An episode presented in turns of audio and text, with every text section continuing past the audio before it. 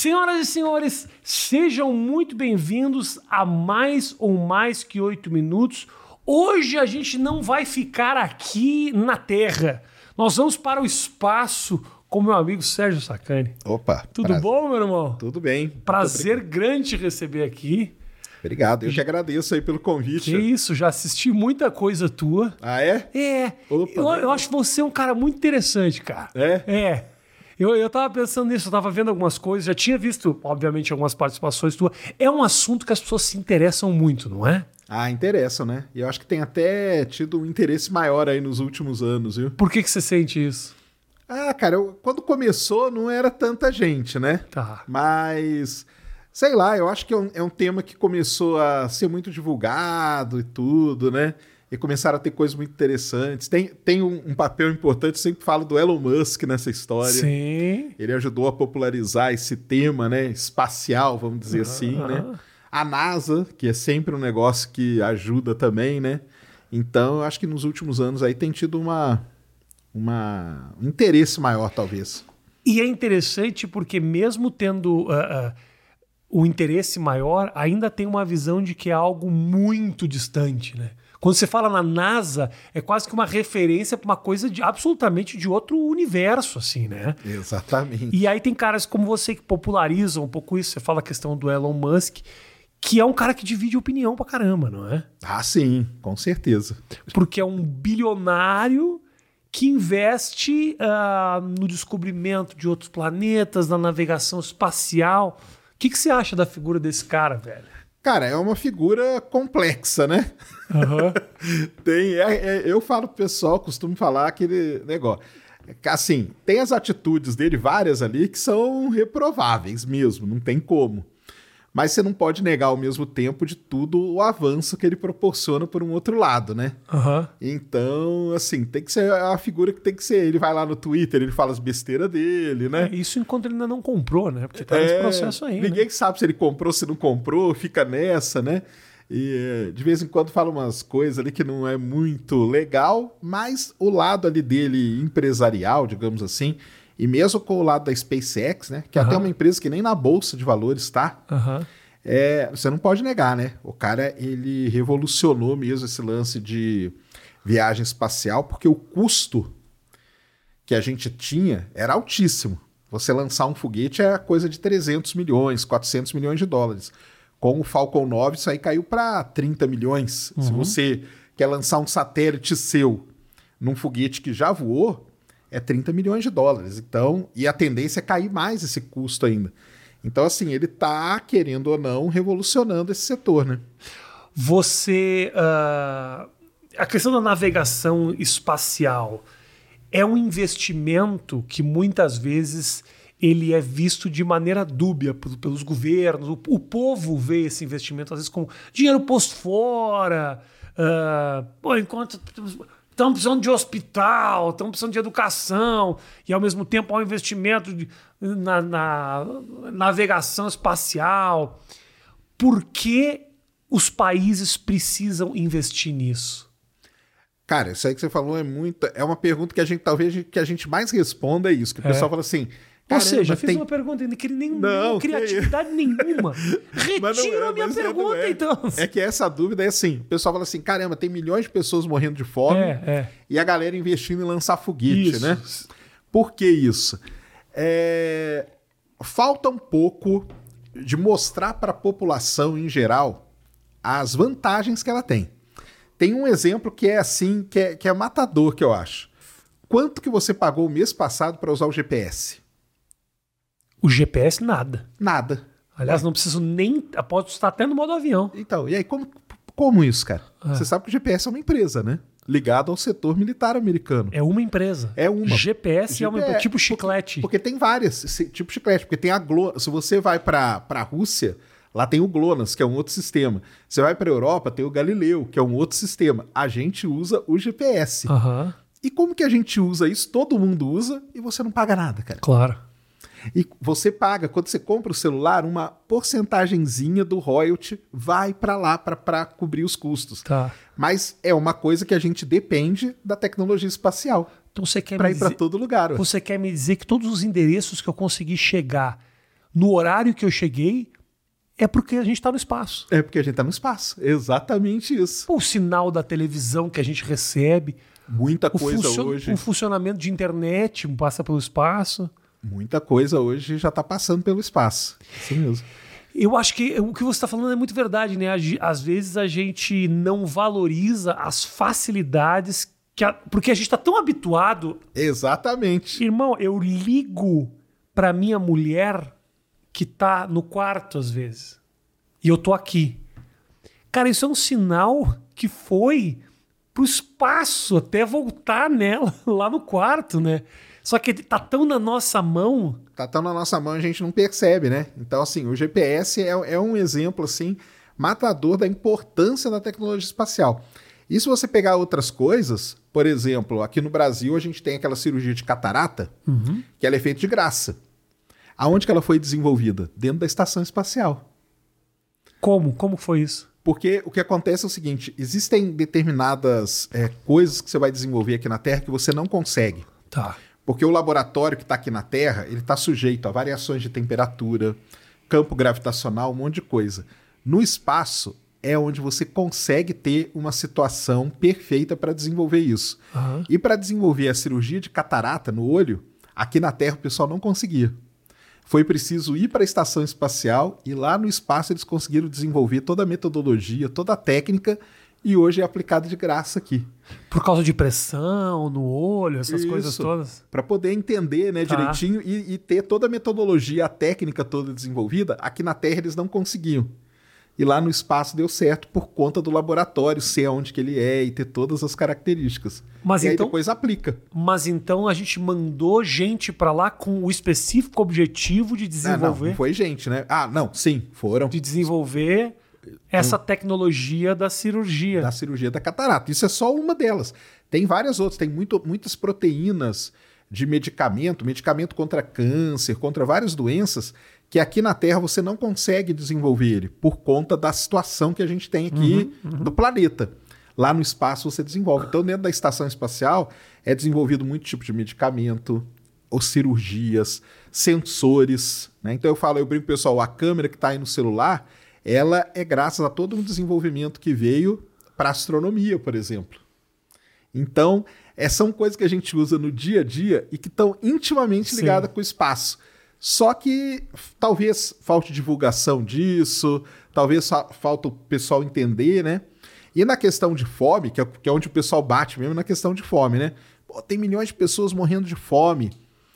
Cara, se você, por exemplo, hoje, as colheitadeiras que andam aí por qualquer fazenda, elas são todas guiadas por GPS. Você saber aonde que você vai plantar determinado tipo de cultura, isso você só sabe por conta de satélite. Uhum. Como que você vai aplicar fertilizante, a quantidade, tudo, só por conta de satélite. Se você tira isso, existe uma, uma, uma estatística que ela é assim, é impressionante. Se você tira a tecnologia espacial por um mês, o prejuízo só da agricultura seria de 30 bilhões de dólares. Entendeu? Uhum. Então é um negócio assim que não tem como você medir.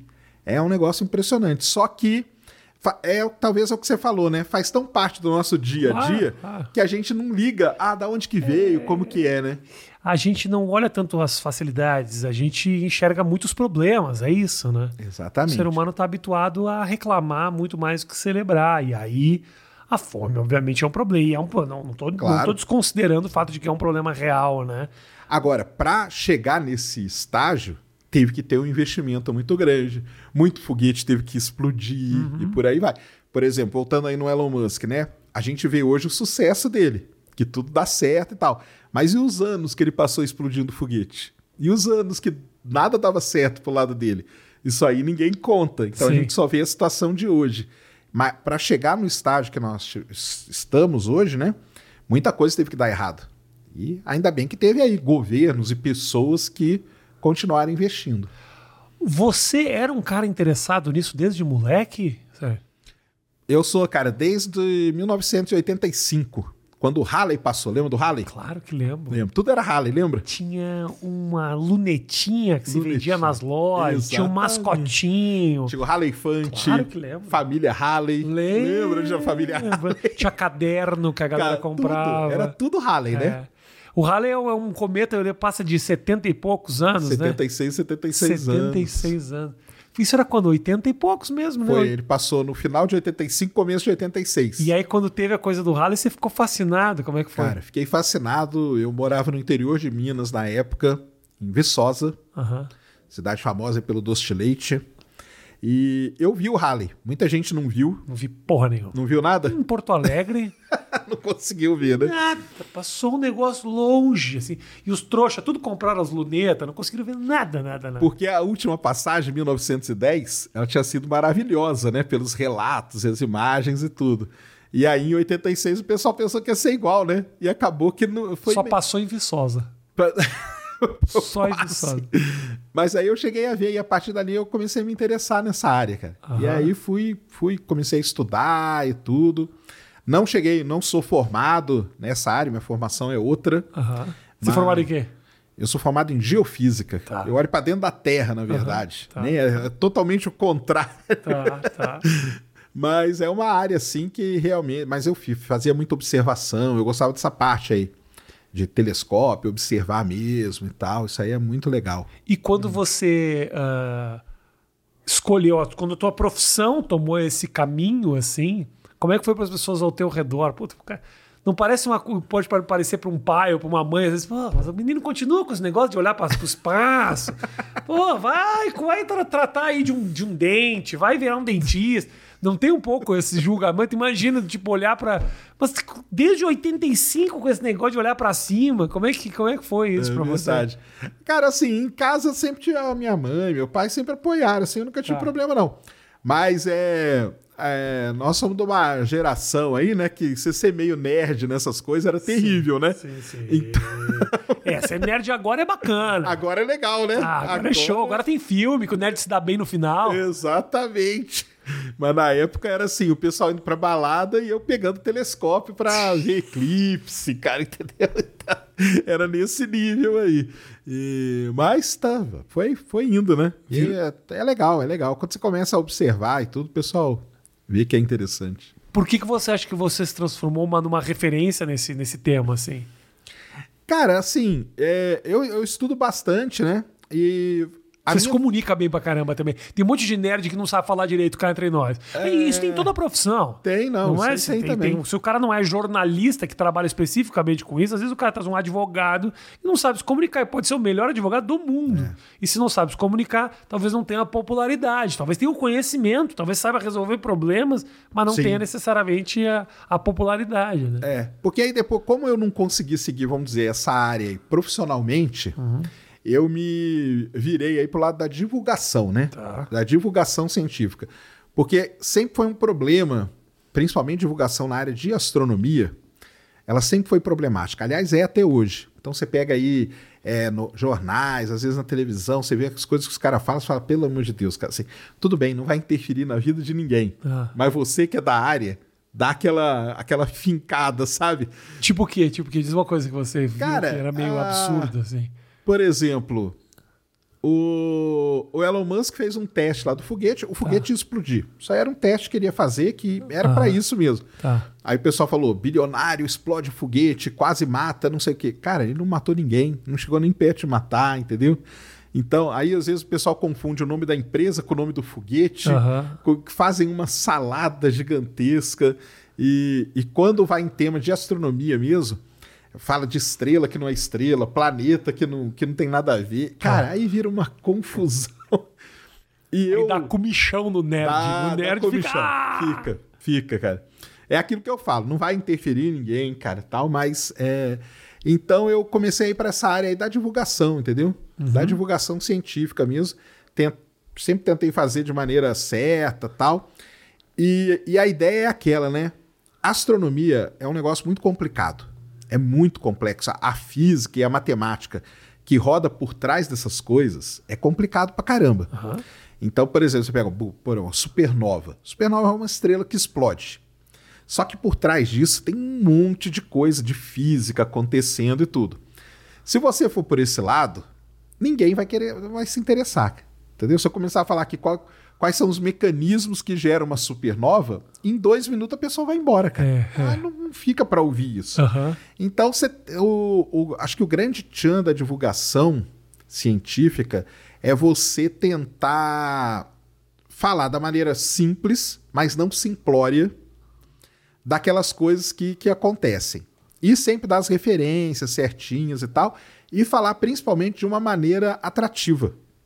Porque tem como você transformar um assunto que ele é cabuloso, porque ele é.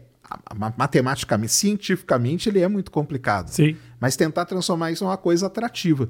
Que é isso que, por exemplo, muita criança adora quando ela é criança, né? Quando a gente é criança, todo mundo gosta. Muita gente quer ser astronauta, Uhum. muita gente gosta de dinossauro, que é um negócio legal pra caramba. Sim, sim. Só que chega num determinado momento da vida que tem uma dá descolada. Por que que acontece isso? Menor ideia. Talvez os professores Não incentivo. não incentivem ou não passem. Porque você vê muita gente falando assim, poxa, mas ciência é um negócio chato, cara, tal.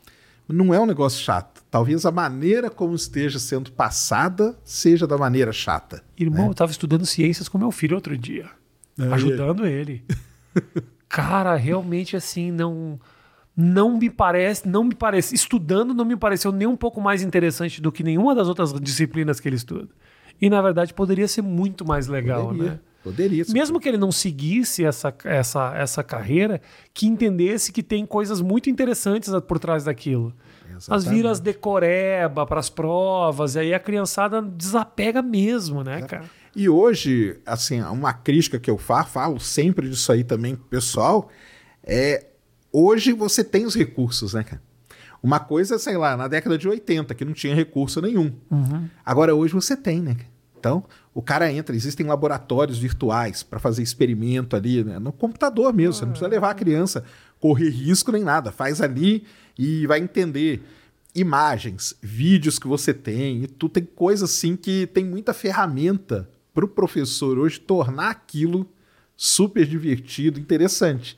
Mas aí talvez eles não queiram, talvez eles queiram entrar naquele sistema, não, eu tenho que cumprir aqui esse programa, fiz minha parte e acabou. Mas a- a- eles talvez não tenham a consciência de que isso tá afastando. Porra, eu me lembro quando eu era pequeno, cara. Ah, pequeno não, né? Mais novo. Que pequeno mesmo Pequeno nunca foi, né? nunca foi. Mas ah, tinha em Porto Alegre o planetário. Exato. E uma vez por ano a gente ia ao planetário. E era um dia muito, muito especial. E quando você fala isso, que há recurso hoje em dia para transformar mais legal, pô, a molecada já tem acesso à, à internet que possibilita ele ter. Bota um óculos, o cara consegue ter planetário dentro de casa. Exatamente. Então, assim, realmente está tudo muito mais acessível, mas ao mesmo tempo a escola continua, né? Continua Os naquela. currículos, talvez sejam os É currículos o que sejam. currículo, é. é. um sistema, é tem que cumprir aquilo ali. E o próprio sistema educacional brasileiro, que no final das contas, mesmo que vai valer é se, o- se a- seu filho, por exemplo, passou ou não no vestibular. Claro. É isso que, você, que vai se importar. Se ele não passar, você vai lá bater na escola. Pô, mas o que, que você ensinou que ele não passou? É. Então vira todo um, um sistema que se acaba se autoalimentando nesse processo, entendeu? Não, porque tem que fazer para. Então aí, se for isso, cara, aí vai continuar do mesmo jeito, entendeu? De quem que é o espaço? Te pergunto o seguinte. Pergunto o seguinte. Posso eu desenvolver um satélite, jogar para cima e é tranquilo? Pode, não tem problema nenhum. É? Não tem Preciso de problema. uma autorização. Não, do... precisa. Você precisa. Se for aqui no Brasil, você precisa de uma autorização da ANAC. Mas você pode. Você pode desenvolver o seu foguete, o seu satélite e lançar ele. Não tem Aham. problema nenhum. Só que você tem que ter muita grana. Muita grana. Por isso que, particularmente, pri- privado, né? São poucas as empresas privadas que tem no mundo. Aham. São só de bilionários. Ou é o Jeff Bezos, Aham. ou é o Branson, Sim. ou é o Elon Musk, é só esses caras. Mas você pode, não tem problema nenhum. Quando você for lançar, você tem que pedir para a ANAC uma, um negócio que a gente chama de NOTAM, que você vai, ó, eu vou fazer um lançamento aqui, preciso reservar o espaço aéreo, não pode passar avião nem nada.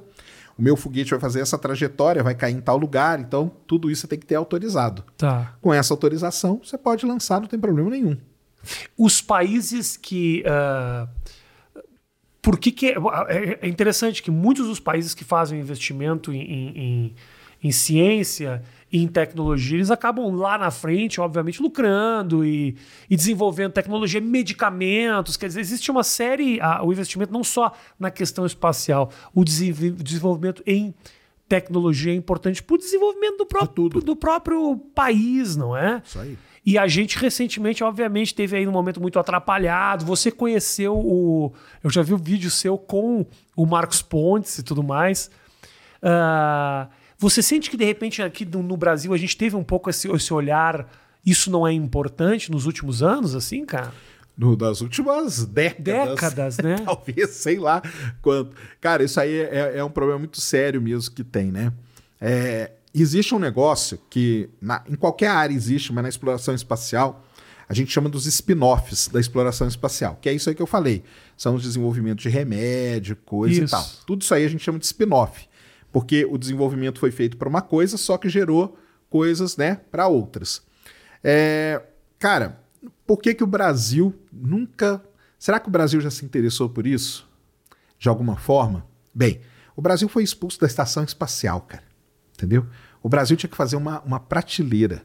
Uma prateleira ah. que ia colocar os experimentos para rodar fora da estação espacial. O Brasil não fez, cara. Entendeu? Ele foi expulso. Não precisava muito. Então, né? cara, não precisava muito, entendeu? E é, é, muito. Isso aí foi até na época que o Marcos Pontes ia ser astronauta. A história ele conta aí. Ele, ele passava vergonha lá. Porque o pessoal sempre encontrava com ele, e aí, cara, e o seu governo? Não, não fez ainda o negócio? Como que vai fazer? Quando que vai fazer? Quando que vai entregar? Ele falou, cara, isso aí não é comigo, eu tô aqui treinando para ser astronauta, isso aí é outro departamento, entendeu? Uhum. E, e o Brasil não investe, talvez por quê? Talvez por, por para mim, é isso aí, não tem essa maneira de você não consegue explicar para a população que é preciso investir nisso. Porque se você chegar, o deputado, que é ele que vai aprovar, no final das contas, sim, a lei para alguma sim, coisa. Uhum. Na hora que o deputado chegar lá na cidade dele, o cara vai falar: Cara, eu não quero saber disso, eu quero saber da minha praça aqui. Cadê minha praça que você não arrumou?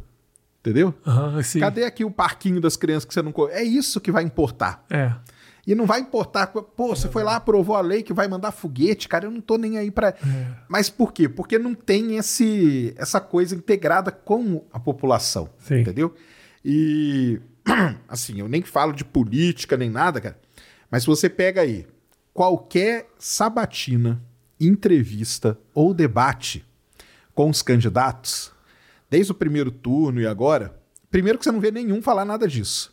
De ciência e tecnologia, nenhum deles fala. Até aí tudo bem. Porque... Nem, nem especificamente sobre espaço, sobre ciência e tecnologia não, como um espaço, todo. Então né? esquece. É, ciência e é. tecnologia geral eles já não falam. Tudo bem que eles nem vão falar mesmo, mas para mim o que me deixa mais chateado é que você não vê nenhum jornalista perguntar nada sobre isso. Quer dizer, não tem interesse no, nem deles, nem de ninguém. Então é, é um negócio que fica. E isso é, é, problemático, cara. É muito problemático. Você pegar os países mais desenvolvidos do mundo, todos eles têm um desenvolvimento espacial assim, punja. A China, cara. Você pega a China. A China tem ela tem o próprio sistema de GPS dela, chama Beidou. Ela tem os próprios satélites de monitoramento dela.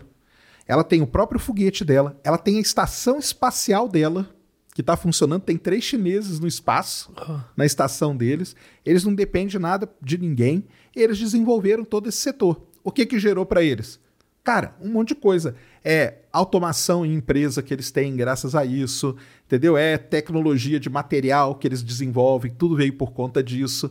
Então, assim, não tem nem o que falar, né? E lá a gente continua. Mas é o que você falou realmente de antes, né? Que é realmente ver os, o que a gente colhe disso. Exatamente. A gente não tem a divulgação do que se colhe disso, né? E aí fica essa coisa de que parece um bando de nerd que está tentando descobrir se tem vida em outro planeta, assim. E, e não é só isso. Não é. é. Aliás, é bem longe disso, na verdade. Eu vejo muito das suas entrevistas, o papo é muito esse, se há vida em outro planeta. As pessoas querem essa resposta demais, né, cara? o pessoal que, quer. Que, para, para, para, né, uma coisa assim. E tem vida automática, ninguém tem como responder isso, né, cara? Exatamente. Mas é uma noia. E aí, essas questões. É engraçado, né? Porque os nossos problemas, eles são muito reais, né? Tudo é muito real. Tá faltando comida, tá faltando. Aí quando se fala em tecnologia, a primeira coisa que se pensa é tipo, mas tem ET.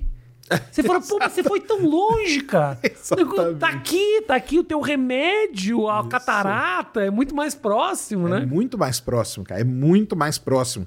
E falta, falta alguém, né? Dentro, talvez, de algum sistema aí que, que, que tome decisão, né?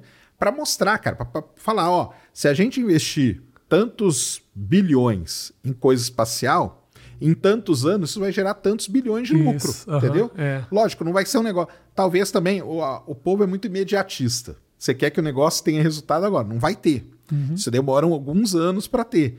Mas uma hora você tem que começar. O Brasil, pra você ter uma ideia, cara, o Brasil teve o, o acidente terrível lá em Alcântara, né? Lá em- na década de 90, né? Final da 90, década de isso, final final que matou todo mundo. Aquele foguete que o Brasil estava fazendo, chama VLS, Veículo Lançador de Satélite, ele era o que hoje as empresas estão fazendo. Tem uma empresa chamada Rocket Lab, que ela tem um foguete que, se, que era o que o VLS era lá em... Ou seja, o Brasil naquele momento, Tava ele estava avançado, cara. Só que aí deu um acidente e tudo, aí acabou, morreu tudo. E eles não continuaram. E aí o mundo inteiro passou e a gente ficou para trás, entendeu? Sim, sim. Então é um negócio muito complicado. O que que as pessoas se interessam mais, pelo passado ou pelo futuro? Ah, acho que pelo futuro, né? O pessoal quer saber, né? se- Aonde a gente vai chegar, e não de onde a gente saiu. É, é essa parte da onde a gente saiu fica, acho que fica mais para os cientistas, né? É. Os cientistas, eles talvez eles gostam mais de olhar para o passado. Agora o pessoal em geral gosta mais Quer pro saber para onde a gente vai, né? Exatamente. As perguntas que a gente recebe é sempre: ah, quando que vai ser tal coisa? Que ano que vai ter tal coisa? Isso. Entendeu? Eles só querem saber para frente. É isso aí. Qual é o planeta mais charmoso, Sacane? Se fala, quando se fala, tipo, vamos a outros planetas, onde as pessoas sonham, tem o negócio de Saturno com os anéis. Qual é o planeta mais charmoso de todos, assim? Cara, pra ir, né? Pra ir mesmo é Marte, né? Não Uhum. tem jeito, né? Porque Marte, ele é próximo, Sim. ele parece muito com a Terra, né? Ele é bem parecido com a Terra. Daria pra gente viver ali. Tem lugar ali em Marte que a temperatura nem é tão extrema assim, entendeu? Agora, talvez. Saturno é muito bonito, né? Por conta dos anéis Ih, e tudo. é só que lindo, é, é lindo. gás, né? Puramente É, gás. é, Então é muito complicado, né? Mas eu acho que Marte, nessa, nesse imaginário aí, né? Sempre.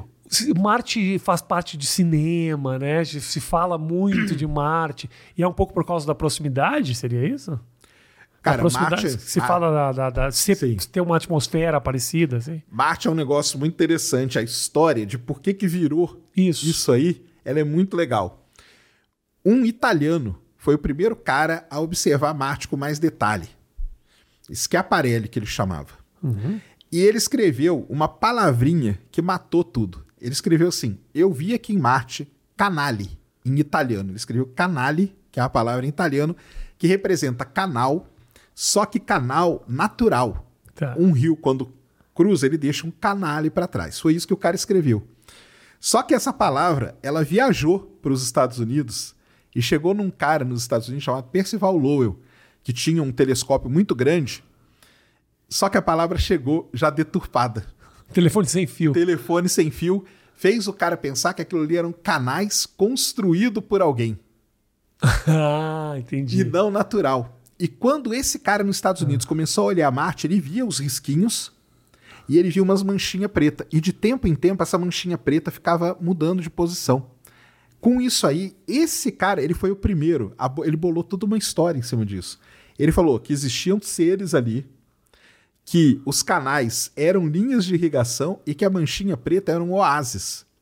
E aí, igual aqui na Terra, no deserto, o oásis ele muda de estação para estação e tal, e em Marte acontecia a mesma coisa. E para você ter uma ideia, aí com isso aí começou toda uma coisa com, com Marte. Aí veio os- o pessoal lá com a Guerra dos Mundos, né, que teve tanta o cara no rádio falando, de- o livro, depois o cara no rádio fazendo. É, para você ter uma ideia, Que o mundo tava acabando. que o mundo tá- a gente tava sendo invadido, Sendo invadido, e tal, exato. é um negócio assim histórico que ele fez. Para você ter uma ideia, até 1965, que é ontem aí na história, o pessoal pensava que Marte tinha floresta, tinha tudo. Aí em 1965 uma sonda da NASA passou lá e mostrou que era tudo cratera e tal. Mas até 1965 se imaginava que você ia lá, ia ter floresta e quem sabe iam ter alguns seres ali andando. Por isso essa coisa dos Por marcianos, isso, Por né? isso que essa coisa dos marcianos, por isso que essa coisa. Marte tomou conta. O pessoal da, da, da, da, vamos dizer assim, do mundo pop, né? Comprou toda essa ideia aí e falou, cara. Se a gente fizer isso, além, a gente ainda tá embasado por tudo o que a galera tá fazendo, entendeu? Sim. E aí virou toda essa febre aí com Marte. E da onde que surgiu essa figura do extraterrestre do jeito que a gente vê no cinema, sabe? Verde, cabeçudo, com a orelha pontuda. Da onde sur- surge isso, cara? Esse ser é, É. Não, é, isso aí é complicado. O cinema inventou essa história, né? Inventou, né? Inventou. Precisava de personificar essa figura extraterrestre, né, cara? E aí, pô, cabeção, né? A cabeça grande, magrinho, né? Com os bracinhos fininhos. Já ouvi muito esse papo de que essas informações a respeito da vida, não só a vida, em outro planeta, como informações sobre esses outros, ah, esses outros espaços e tal. ah, tem muita gente que fala que a NASA sabe e não divulga. Não tem, e não é só sobre vida, é sobre mais do que isso, sobre novos planetas. Sempre tem um papo de que eles sabem, é um segredo que eles não podem contar. Existe um sentido para que ah, um país guarde certas informações? Cara, é, vamos lá. A NASA, primeira coisa, muita gente acha que a NASA tem grana infinita. Isso é a primeira. Não, a NASA tem grana, cara. A NASA não tem. O orçamento da NASA, ele é de 20, 20, 22 bilhões de dólares. Você acha que isso é muita coisa? Não, para fazer esse tipo de trabalho, para eu aqui gravar meu mais que Exatamente. oito minutos, é. É, né? Mas para os caras, não. né? Você sabe qual é o orçamento das Forças Armadas dos Estados Unidos? A última aí que saiu? Mais do que isso? 750 bi. A NASA é 22. Então a NASA ela não tem grana infinita. Outra coisa, a NASA, qualquer sonda que a NASA vai fazer é uma baita de uma briga no Congresso americano para aprovar. Porque, lógico, você lá é o congressista, eu vou chegar e falar, pô, Rafinha, eu quero mandar aqui uma sonda para, sei lá, Saturno. Ah. Você vai falar, cara, por que, que eu vou investir 3... Por exemplo, o rover que está lá em Marte, ele custou 3 bilhões de dólares. Foi uma briga para ter ele. Pô, o que você quer pôr um rover lá para quê? Ficar fotografando pedra tal? Aham. Como que eu vou justificar isso? Então, sempre é uma briga muito grande. Se a NASA descobre qualquer coisa de vida, cara, qualquer coisa que seja, aí sim seria grana infinita. Porque aí teria pago tudo que eles fizeram. Você acha que eles iam esconder um negócio desse? É. Se o rover lá encontra um ossinho Aham. e fala aqui, ó, descobrimos. Cara, acabou. Aí é grana infinita mesmo. Ah, Cara, aí o Congresso fala, cara, tá aqui, ó, a grana que vocês quiserem, façam o que vocês quiserem, vão atrás disso, deem o seu jeito, entendam. Por Aí- quê? Por quê? Por que Por- você acha que ia despejar dinheiro? Para descobrir o quê? Porque aí vai ter. Vai ser muito fácil de você justificar, não pelo Congresso, mas pro, pro, pro povo. Ah, entendi. Porque Ok. isso é o que tá no. no- no- na, na- na- é igual você falou, né? O pessoal quer saber do que? A tá vida e tal. Vai ficar a impressão de que não é apenas dinheiro posto fora. Exatamente. Isso aí tá, aí tá justificado. Vai justificar. Não precisa de gente explicar por que, que esse investimento é importante. É foda, né? Porque aí vo- você quer me dizer então que encontrar um ossinho significa muito mais do que um avanço, como por exemplo a questão do GPS e o caramba. Com certeza. Pro povo em Pro si. povo, com né? certeza, Mais cara. fácil de entender, né, Mais cara? fácil. Aí o pessoal fala, ah, por isso que a NASA tá há anos estudando. Então, assim, tem o pessoal da conspiração, né? Não, a NASA esconde, a NASA não sei o quê. Cara, todas as imagens que. Primeiro, todas as imagens que todo telescópio espacial já fez, elas estão disponíveis. Você pode, qualquer pessoa entra em casa, baixa a imagem, processa ela do jeito que você quiser. Todas as imagens de Marte que esses rovers tiram estão todas disponíveis. Tem um repositório que tem todas é, brutas, que a gente fala raw, sem processamento nenhum. Acessíveis a qualquer Acessível um. a qualquer pessoa, não tem nada, não tem. Você não precisa pagar, você não precisa ter login, você não precisa ter nada. Você entra no site, baixa tudo e fica, faz o que você quiser com elas. Cara, se eles escondessem, eles iam deixar as coisas assim. É. Não tem por que esconder, entendeu? Mas o pessoal tem isso, né? Que eles escondem e tal, que não sei o quê, né? Mas não tem, não. Pode ficar tranquilo. Que... Por que, que a gente ah, olha tão pouco para, por exemplo, para o fundo do mar, por exemplo? Por que, que há tão, tão pouco se fala e volta e meia se fala de uma espécie é um peixe diferente que alguém descobriu. Me parece um lugar muito pouco pesquisado, assim. Por que isso, cara? Cara, muita gente até fala, né, que a gente conhece mais do espaço do que do Isso. próprio fundo do mar, né? É assim, o, você ir a determinadas profundidades é um negócio muito complicado, né? Porque enquanto você vai para o espaço, a sua pressão, a pressão diminui, né? Aham. Quando você vai para o fundo do mar, a pressão aumenta, Aumenta. muito. Sim, sim. Então você tem que ter assim equipamentos muito bem preparados para ir a determinadas profundidades. Tanto que a gente chega, eu acho que no máximo foi 11 quilômetros, Uhum. se não me falha a memória, ali perto da Fossa das Marianas, que é até um aventureiro que faz isso. Aí ele tem lá um mini submarino dele e ele consegue descer a 11 quilômetros e faz essas imagens aí. Então a primeira coisa que eu acho que é a dificuldade. É a dificuldade de ir e tudo mais. E a outra coisa também é cai no mesmo no mesmo problema, entendeu? Como justificar para alguém investir para ir lá? É. Então você vai lá para descobrir um novo tipo de peixe só, cara? Sim, sim. É Ou o que, que você vai fazer lá? Lógico que do mesmo jeito que o lance espacial, isso aí também tem os spin-offs. Então se você faz um submarino que aguenta 10, 11, 12 quilômetros de pressão de água, imagina a quantidade de materiais novos que você não vai desenvolver para um monte de coisa, né?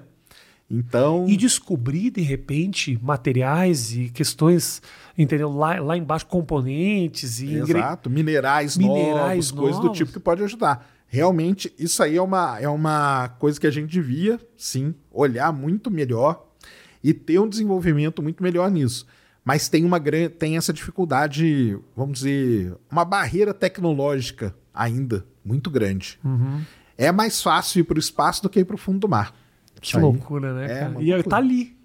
Exatamente. Se tem muito mais que 11 quilômetros para baixo.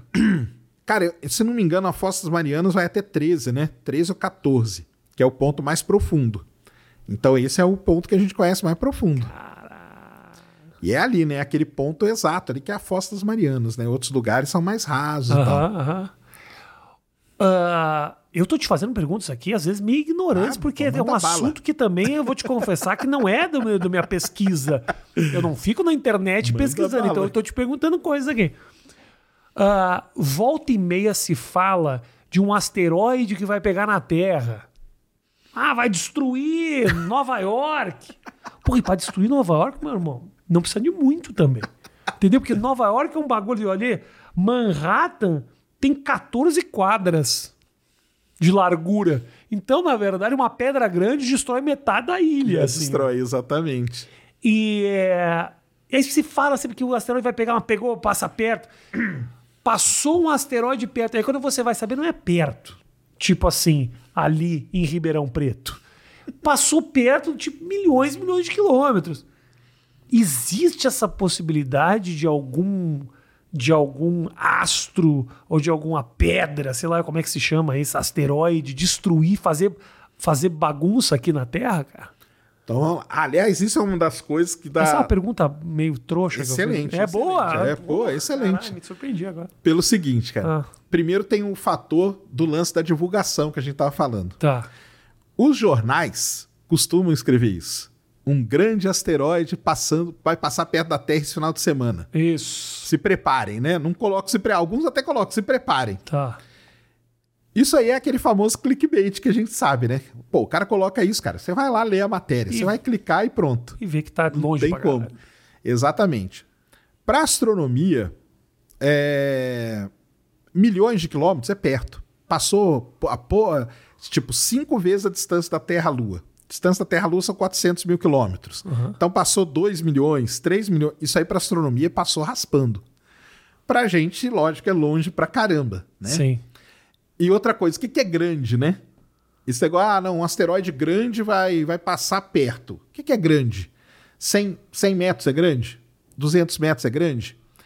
E aí depende do poder de destruição dele, que é isso aí que você estava falando de Nova York. Então o que, que acontece? É, hoje, na verdade, a área que se mais investe grana hoje é nessa área que a gente chama de defesa planetária Tá. que é você fazer o quê? Monitorar. Primeira coisa, você tem que monitorar. Você tem que descobrir algum objeto desses. Então existem telescópios espalhados pelo mundo inteiro, telescópios amadores também ajudam nisso. Você fica rastreando o céu, de repente você descobre um, um algum astro ali se movendo. Tá. Você vai fazer a conta, você descobre que ele é um asteroide, que ele não foi catalogado ainda, e aí você vai calcular a órbita dele. Quando você calcula a órbita dele, é que você vai saber se ele vai bater ou não na Terra.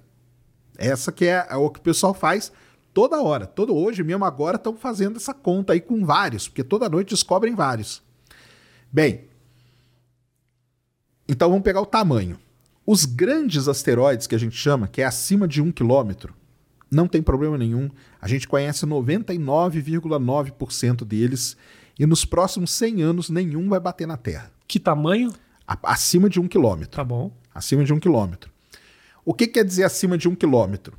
Faria uma destruição, que é aí que a gente mede né, se ele é grande ou não, uma destruição, é, digamos, regional Tá. que é destruir talvez alguns estados. Então, se um asteroide de 2 quilômetros bate na Terra, dependendo de onde ele bater, ele vai destruir, tipo, sei lá, o estado de São Paulo, o estado de Minas Gerais, coisa desse tipo. É uma grande destruição? É. Entendeu? É, existe uma faixa de asteroides. Aí existem os muito pequenininhos, até 10, 20, 30 metros, que não faz efeito nenhum. Esses caem na Terra muitos por dia. Por dia, entendeu? Tá. Só que existe uma faixa que é a faixa preocupante, que é aí que é onde focada a defesa planetária, que vai ali dos 50 até os 150 metros. Por que, que esse é preocupante? Porque esse faz a destruição local. Ou seja, se um de 120 metros, 150 metros cai em Nova York, acaba com a cidade. Jura? Acaba com a cidade. É o desse tamanho já é o Já é o suficiente? suficiente para acabar com a cidade. É, vai acabar com a Terra? Vai acabar com a vida na Terra? Não. Mas é uma destruição local. Claro. Um desses cai em São Paulo, acaba com a cidade de São Paulo. Entendeu? Então é assim que são medida, medido o fator do, do asteroide. Ele pode ser de destruição local, regional ou global. Global é o que, por exemplo, acabou com a vida dos dinossauros. Né? Só que aquele lá ele tinha 50, 80, 100, a gente nem sabe direito quanto que ele tinha, quilômetros, né? Então era uma coisa enorme que bateu na Terra. E então o foco hoje é a gente encontrar e qual que é o grande problema? Esses dos 40 aos 140, a gente só conhece uns 40%. Então por isso que tem muita grana investida nisso, do pessoal ficar monitorando para descobrir esses asteroides. E como é que faz pra impedir que isso chegue aqui? Aí é a missão que teve agora, não sei se chegou a acompanhar, que nós batemos uma sonda num asteroide. Não sei se chegou a ver isso. Não? Então, a NASA, como que a gente faz para destruir? Eu me pessoal- preocupo com a fome do Brasil, Lógico, vai sacana. preocupar com asteroide? Oh, quanta coisa. tá certíssimo. E aí? Então, esse lance da defesa planetária, Ah. existem várias estratégias. Vou falar a mais absurda, que é a dos russos, por exemplo. Tá. Eles queriam colocar laser, canhão laser, nas maiores montanhas da Terra, e se tivesse vindo um, você atirava o laser e destruía o asteroide. Aham. Caía 50 asteroides. Caía 50, você não controla o tamanho deles, Aham. ou seja, poderia ter destruições locais ainda. Sim, sim. Essa é um negócio extremo, mas o russo tem artigo e tudo, eles descrevendo isso. Então, beleza. Aí a NASA pensou, a NASA e a Agência Espacial Europeia, eles pensaram numa outra maneira. Se vem um asteroide e a gente joga uma sonda e ela bate nele, tipo tipo bilhar, Tá. será que a gente consegue desviar um asteroide da rota dele? Essa era uma questão, a gente não sabia. O ano passado, a NASA lançou uma sonda chamada DART. E agora, dia 26 de setembro, foi um negócio legal pra caramba, ela bateu no asteroide. Que vinha pra cá? Não, não vinha. Só pra testar. Só pra testar. Tá. Era um pequeno asteroide, ele, ele dessa faixa, 140 metros, e ele orbitava um maior. E a- então a sonda bateu nesse menor, mas foi legal pra caramba, porque as imagens foram transmitidas em tempo real, dele chegando e tudo. Foi legal pra caramba. Eu fiz live lá no canal, foi legal, foi sensacional. Tá. E bateu. Bateu, os telescópios aqui na Terra viram a pluma na hora que a sonda bateu e tudo. E quando bateu, desviou e veio pra Terra. Não. Já Isso aí não ia acontecer, já pensou, né? Mas não ia acontecer, não. Aí a grande questão era: será que a gente conseguiu desviar? Isso. Porque bater, bateu. Aham. E aí, semana passada, saiu os resultados. Conseguimos desviar. Então, ele alterou, ele, ele orbitava, né? Então, ele era o menorzinho orbitando o maior. Tá. Na hora que a sonda bateu, a órbita dele mudou. Continua orbitando, mas ela mudou. Ou Chupa seja, a Rússia, aí, chupa a Rússia. Chupa a Rússia. tá? Esse papo de laser aí, destruindo tudo. E aí o pessoal ficou super feliz porque deu certo o experimento, funcionou, mostrou que desviou. Aham, Quer isso quer dizer o quê? Agora a gente tem como fazer tipo uma regrinha de três. tá. A sonda a gente sabe o tamanho dela, o asteroide que ela bateu a gente sabe o tamanho dela e o quanto ela desviou a gente sabe. Então se vier um na Terra de um tamanho tal, a gente sabe que tamanho de sonda que a gente tem que mandar para desviar de tanto. Entendi. Então é isso que é, que é a ideia agora. E de quem é essa função de mandar sonda? Então, quem mandou foi a, a NASA que Sim, mandou. no caso a NASA, mas Isso. daqui a pouco vai chegar um asteroide que vai cair no Zâmbia. Ah, não, mas aí você manda quando ele tá longe, né? Mas aí quem manda é a É NASA? a NASA. É a, é a NASA, a Agência Espacial Europeia, são eles que têm essa pre- preocupação com a defesa planetária, que a gente chama. Então esses caras têm investimento de outros países também. Sim. Um grande A. NASA não é um investimento único, exclusivamente americano. Não, não. Essa, essa missão aí, ela, a sonda era da NASA, mas ela levou uma sonda pequenininha que fotografou, que foi um negócio legal pra caramba, da Itália, por exemplo. Tá. E, e essa missão, ela é junta com uma missão da Europa que vai daqui a alguns anos para fotografar a cratera que foi feita no asteroide. Então é tudo, não tem uma, uma coisa isolada. Perfeito. É todo mundo integrado nisso aí. A defesa planetária hoje é onde tem muita grana. Não sei se você sabe, também tem uma coisa muito legal. No mês de, no mês de junho, dia 30 de junho, a gente comemora um negócio chamado Asteroid Day. Em, homenagem, em homenagem é foda, né? Mas é em homenagem ao asteroide que caiu lá na Rússia em 1908. Belíssima homenagem. Aquele que abaixou as árvores. Não sei se já viu essa foto. Não. Tugunska. Não, Não? não. Em 1908, caiu um. Não vou te mentir. Eu até poderia Terra. dizer que sim, mas eu não vou. Eu estaria, Não, estaria te mentindo. Estaria te mentindo. alguma coisa caiu na Terra em 1908, dia 30 de junho, e não sei quantos milhões de árvores lá na Rússia, lá na Sibéria, baixaram, deitaram. Aham. Esse evento a gente chama de Tugunska. Por conta disso, o Brian May, que é o guitarrista do Queen, Sim. ele é astrofísico e tudo, quem ele criou um negócio chamado Asteroid Day, que é uma comemoração que é feita. E durante esse período, a NASA e a ESA, que é a Agência Espacial Europeia, eles fazem um treinamento, uma simulação, se viesse um asteroide bater na Terra, Entendi. para ter os protocolos. Uhum, Ah, tá vindo, não conseguimos desviar. E agora? O que, que nós vamos fazer? Pô, dá tempo de evacuar. Aí eles pegam uma cidadezinha e fazem ali toda é, a, a, a movimentação. Pô, dá para evacuar a cidade? Não dá? O que, que a gente faz? E com isso eles vão montando esses protocolos aí Pois pra é. que um dia vier. Então, se eu descubro hoje que um asteroide vem pro bairro dos Perdizes, que é onde eu moro, o que que eu faço? Então, é porque você não vai descobrir que ele vai cair no lugar, lugar que ele vai Não cair tem como saber exatamente. Só quando ele estiver muito perto, né? Tá e se ele for muito olho pequeno. pra cima, né? Aí- É. Agora, o que, que você faz? Então, se você tiver um telescópio que está varrendo o céu, aqui no Brasil a gente tem, Aham. e são até de amadores, você descobriu. Então você tem um setor que você manda a sua descoberta. Entendeu? Chama Minor Planet Center. Centro de planetas menores, né? Que a gente fala lá da NASA. Você manda para lá uma ca- um e-mail falando: Ó, observei aqui, descobri esse objeto, estão aqui as coordenadas. Esse pessoal vai receber isso e vai espalhar isso para todos os observatórios do mundo, para ver se outros conseguiram detectar e para o pessoal ficar esperto. Ó, o pessoal descobriu alguma coisa nova. E a partir daí começa toda uma rede a funcionar. Isso aí é feito todo dia. Todo... Se você entrar hoje, tem lá a lista do que foi descoberto na noite passada. Tá. Amanhã tem mais uma lista. Do... Então, todos os dias estão sendo descobertos. Até para, no caso disso acontecer, um governo poder se preparar, né? Sim, exatamente por isso. E aí, essas o, o asteroide é o seguinte: se você observa ele uma vez só, você não tem muita precisão. Mas se você observa ele 10, 20 vezes, a precisão na hora de calcular a órbita dele fica muito boa. Tá. Então, tem o caso famoso de um asteroide chamado Apophis. Quando descobriram, a conta é que ele ia bater na Terra em 2029. Essa era a conta. Cara, vai bater na Terra tal.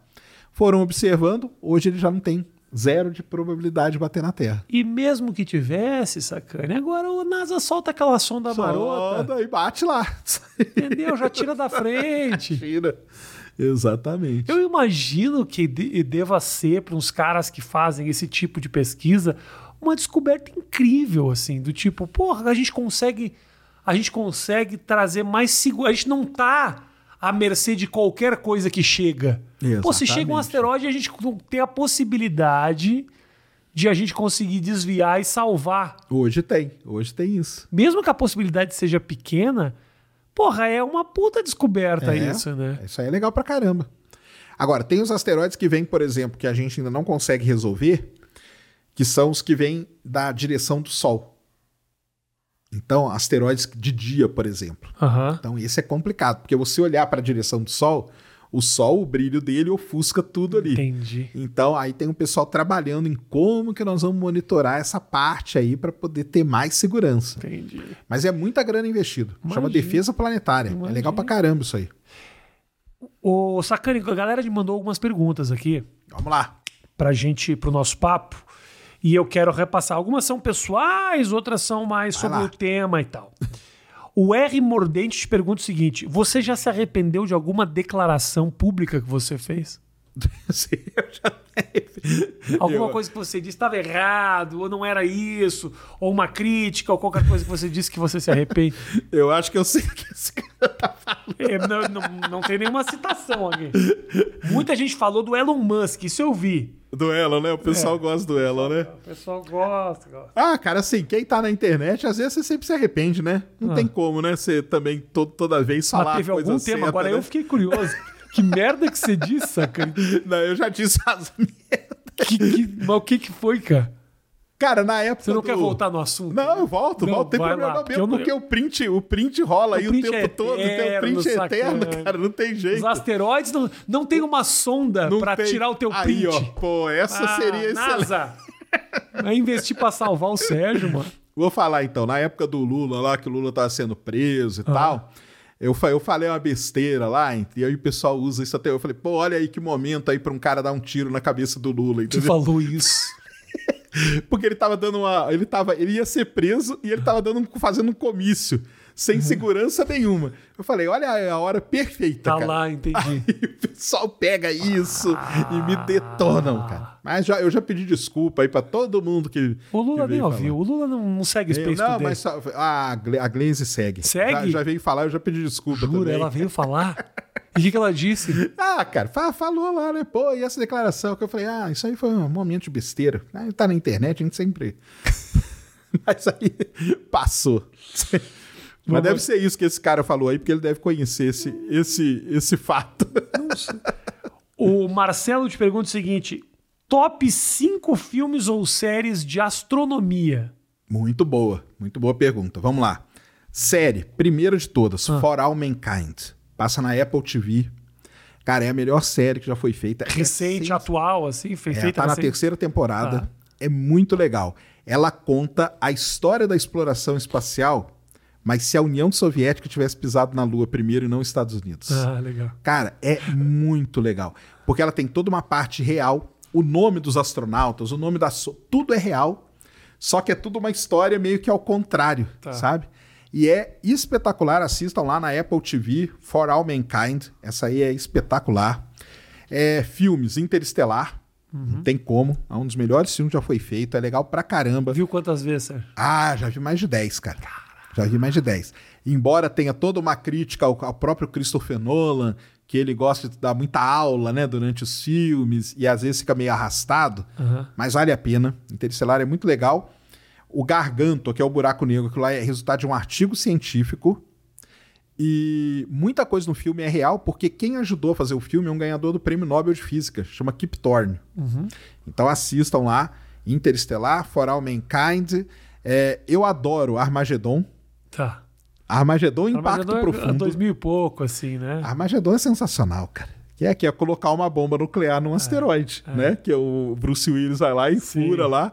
E, então Armagedon É um filmão mesmo. é um filme, é eu um gosto filmão. muito de Armagedon.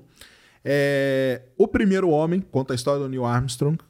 Vale a pena. Você nunca viu a história do Neil Armstrong, vale muito a pena para ver. Biográfico o filme, é esse? biográfico. Conta a história dele. Biográfico é muito. Tem pouca coisa de espaço, nem aliás, o espaço mesmo é só no final. Mas conta a história da vida dele, tudo que aconteceu com a vida dele é muito bem, é, é baseado num livro, né, do mesmo nome e segue muito bem. E um outro filme muito legal é o das mulheres lá, cara, Estrelas Além do Tempo, que é muito interessante também, que são as computadoras da NASA. Uhum. A NASA, numa época, não existia computador. Alguém tinha que fazer a conta na mão. E eram mulheres negras que faziam isso. E elas não apareciam, lógico, Tá. né? Naquela época lá. Sim, sim. Aliás, nem banheiro elas podiam usar. E, cara, era uma confusão, né? Imagina como que a mulher era tratada, aquela negra ainda, né? Aham. Então assistam lá, que é muito interessante também. Tá aí. Acho que tem cinco aí. Boa, cinco. O Jamer te pergunta: que tipo de som o Serjão curte? Som? Metal. E, e- e tem nerd que não curte metal? Sérgio? Metal é bom demais, né? Você gosta também? Eu gosto, gosto. Não é o meu preferido. Eu sou meio. Eu gosto de rap. Eu tenho. Ah, eu gosto de sim. rap. Mas o metalzinho é. Eu gosto de metal, Angra. Isso aí. Gosto muito de Angra, Iron Maiden. Mas tem, uma, mas tem uma ligação um pouco do nerd com o metal, não tem? Tem, né? Tem. Porra, me lembro no colégio pra caralho. Os nerds era tudo Dream Theater, tudo as Exato. camisas de Kiss e Iron Maiden pra caralho. Ah, o Maiden mais ainda, porque o Maiden tem todo marcou. O Bruce Dixon é baita um nerd, Sim, né? aham. Doutor em história e tudo, né? Então tem toda essa, essa parte. Tem ligação, né? Tem, tem? tem uma ligação, sim. Como o Lucas pergunta, como entender a questão de que sempre estamos olhando para o passado? Bom, a gente já, já, já, já falou a respeito do passado aqui. O Jonathan pergunta: quais as perguntas que o Sérgio não aguenta mais responder? Essa é uma boa. Provavelmente alguma deve, eu Nada, devo cara. ter feito aqui. Cara, isso aí é muito legal, porque é assim, vai passando o tempo. Ah. Eu até falei isso outro dia com o pessoal. E as perguntas elas vão mudando. Então, Tá. tem o James Webb, que é o telescópio, né? Foi um telescópio que deu muito problema. E tinha uma época que a pergunta era sempre assim: quando que vai lançar o James Webb? Como se eu soubesse, né? Mas o pessoal perguntava. O E James me ligou ontem e É. falou que vai sair na quarta. E o James Webb, isso aí. E o James Webb?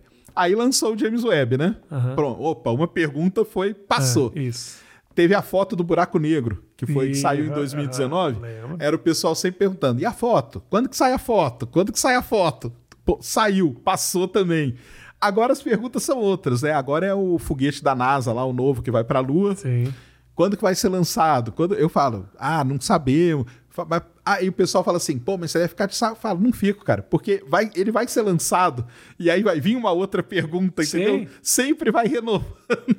Então não tem não, cara. Pode perguntar aí qualquer coisa que tá tão tranquilo. Porque agora uma pergunta que eu tenho é o seguinte, não a respeito da, da- especificamente de- do, da- do que, que vai para a Lua, o que, que vai...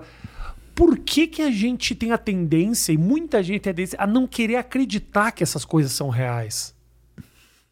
Por que, que é muito fácil ah, o cara convencer um grupo de pessoas de um absurdo?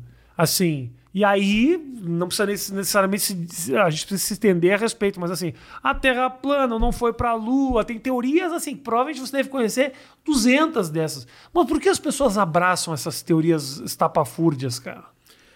Cara, Assim, eu, eu tenho a minha teoria sobre isso, né? A primeira coisa é o seguinte, pra mim, né? É, existe um grande distanciamento de quem estuda isso com a população em geral, entendeu?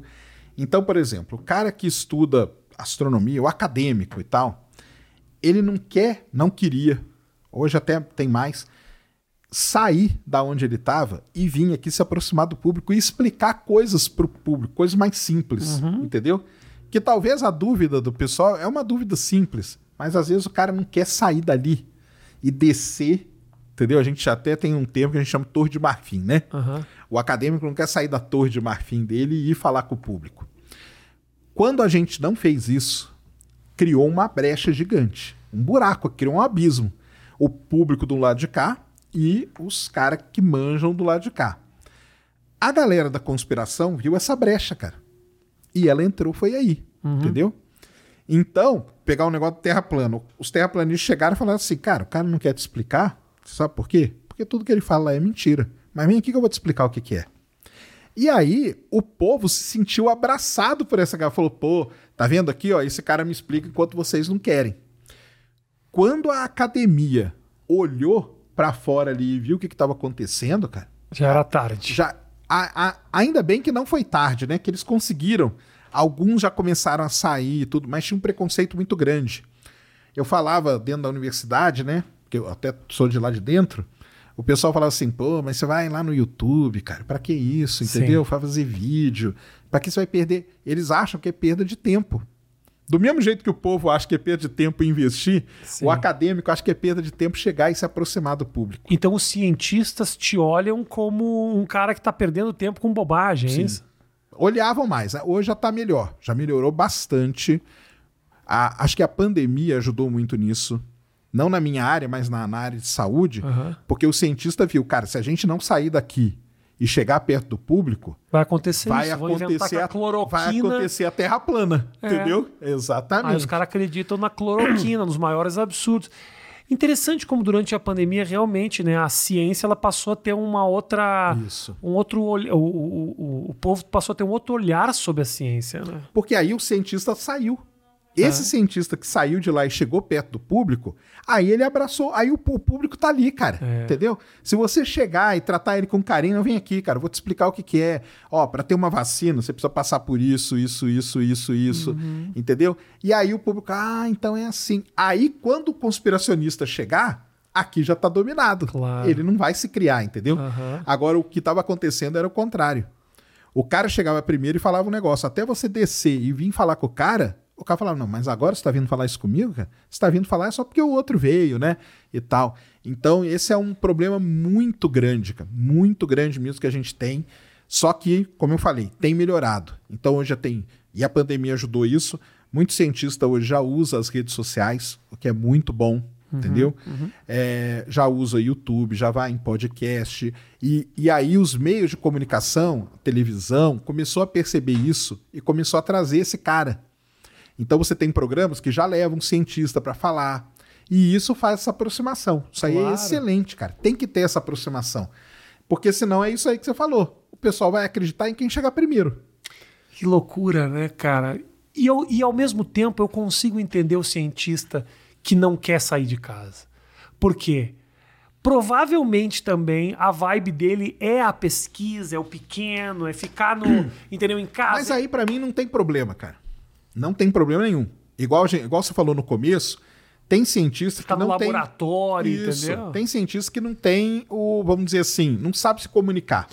Ele é um excelente, cara, o cara é prêmio Nobel, mas ele não sabe se comunicar. Não tem problema nenhum. Mas aí o que, que acontece? O departamento tem que ter uma pessoa ali que faça esse intermédio, entendeu? Não é deixar só na mão do cientista, não. Sim. Porque aí você vai pegar um laboratório ali, por exemplo, de física atômica na USP, tem três, quatro físicos ali, nenhum deles quer. Não tem problema. Mas se você tiver alguém na física que faça isso, tipo, sei lá, se é uma assessoria de imprensa, um RP, né, relações públicas, a USP tem isso, a Unicamp tem. Entendeu? Mas os caras não conseguem ver o valor do que você está fazendo, cara? Do Porque, que eu falo, não, o pessoal vê também, já viu. O que você está fazendo é dizer isso. Vamos levar é. a ciência a sério, vamos aproveitar, ocupar esses espaços que, no fundo, no fundo, contribuem muito para o avanço científico do país. Sim, exatamente. Não, aí eu, o pessoal me criticava muito, hoje a critica bem menos, uhum. entendeu? Porque viram que tem um efeito e tal, entendeu? Teve um interesse maior, os cursos estão ficando mais cheios de todas as áreas científicas, que é uma coisa legal, entendeu? Te chateava quando você era criticado? Cara, assim, é, você fica um pouco chateado, não tem como, né? Mas o lance tem que continuar, né? Não claro. pode. Mas já fui ameaçado para parar com tudo, larga tudo, porque quando você está dentro da academia, você tem o risco de você sofrer represália. Entendeu? Isso aí é um problema também. Né? É um negócio meio velado, mas acaba sofrendo. Represália por ser muito pavão, assim, é isso? É, pra porque, aparecer... você, porque o cientista, cara, é, tem um problema seríssimo. Que o ego do cientista é um negócio complicado. Claro, claro. Não é fácil. Imagina, é um cara entendeu? que sabe, tá descobrindo coisa que ninguém sabe, irmão. É. Não tem como não construir um ego em cima Constrói disso. Constrói um ego gigantesco, cara. Entendeu? E aí você ter um pouco de visibilidade acaba ferindo o ego de certas pessoas. Isso aí é, é complicado.